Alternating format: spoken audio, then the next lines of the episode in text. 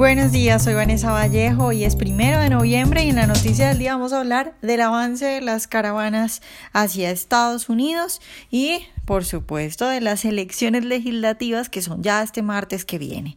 A nuestros electores bienvenidos y a quienes nos escuchan a través de YouTube les recuerdo como siempre que pueden oírnos sin retrasos si se suscriben en nuestro sitio web. Avanzan las caravanas hacia Estados Unidos y resulta que la última noticia es que se le suman 2.000 salvadoreños más cuando estamos a cinco días de las legislativas en Estados Unidos. Ayer dos grupos de migrantes, cada uno de mil personas, salieron supuestamente para unirse a la gran caravana que según los últimos datos ya tiene 9.000 hondureños y que atraviesa México pues con la intención de estar de entrar en Estados Unidos. El presidente Donald Trump aseguró ayer miércoles que pondría hasta 15.000 militares ha dicho en la frontera con México para recibir a las caravanas y mantener el orden, pero que de ahí no va a pasar nadie sin hacer los trámites necesarios y de manera legal. Recordemos que tanto los sobres bomba enviados a demócratas y medios críticos de Trump a finales de la semana pasada y a comienzos de esta, como estas caravanas ocurren en un momento clave, porque el próximo martes 6 de noviembre hay elecciones legislativas. Hablemos un poco de estas elecciones para entender lo raro de estos hechos justo antes y pues para entender la importancia de las elecciones. En Cámara de Representantes se renuevan los 435 congresistas y en el Senado se van a renovar 35 de los 100 senadores.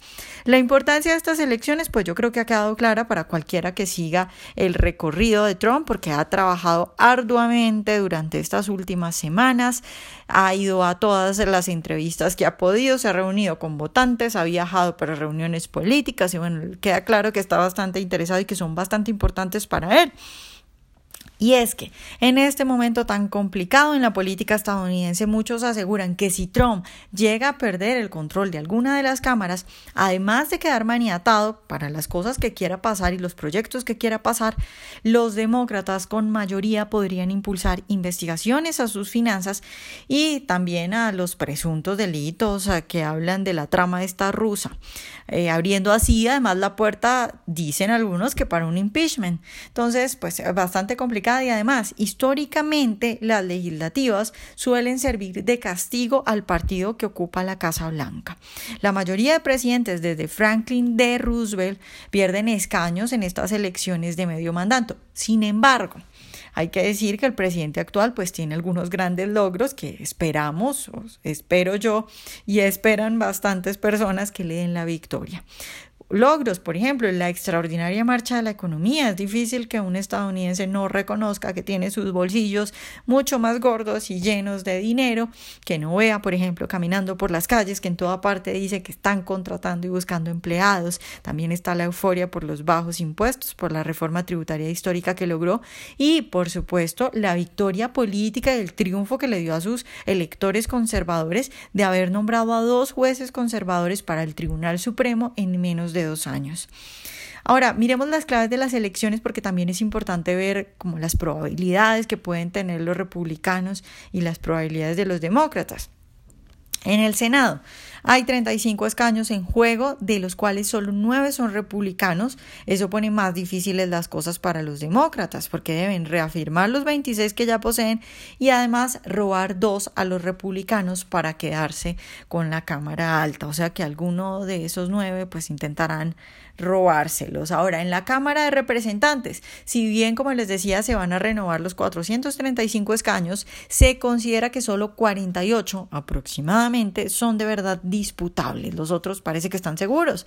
Los demócratas necesitan mantener los 194 que ya tienen y además robar 24 a los republicanos si quieren conseguir mayoría. Entonces parece que en la Cámara de Representantes pues es donde corren más riesgo los republicanos.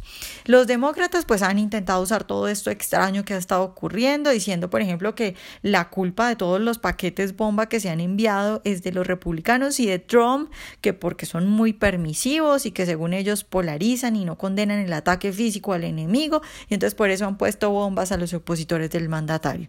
Mientras tanto, Trump ha estado todos estos días hablando de la caravana, intentando enviar el mensaje de que si los republicanos no mantienen mayoría, el país con la venia de los demócratas se llenará de ilegales y pues no habrá cómo mantener el orden en la frontera.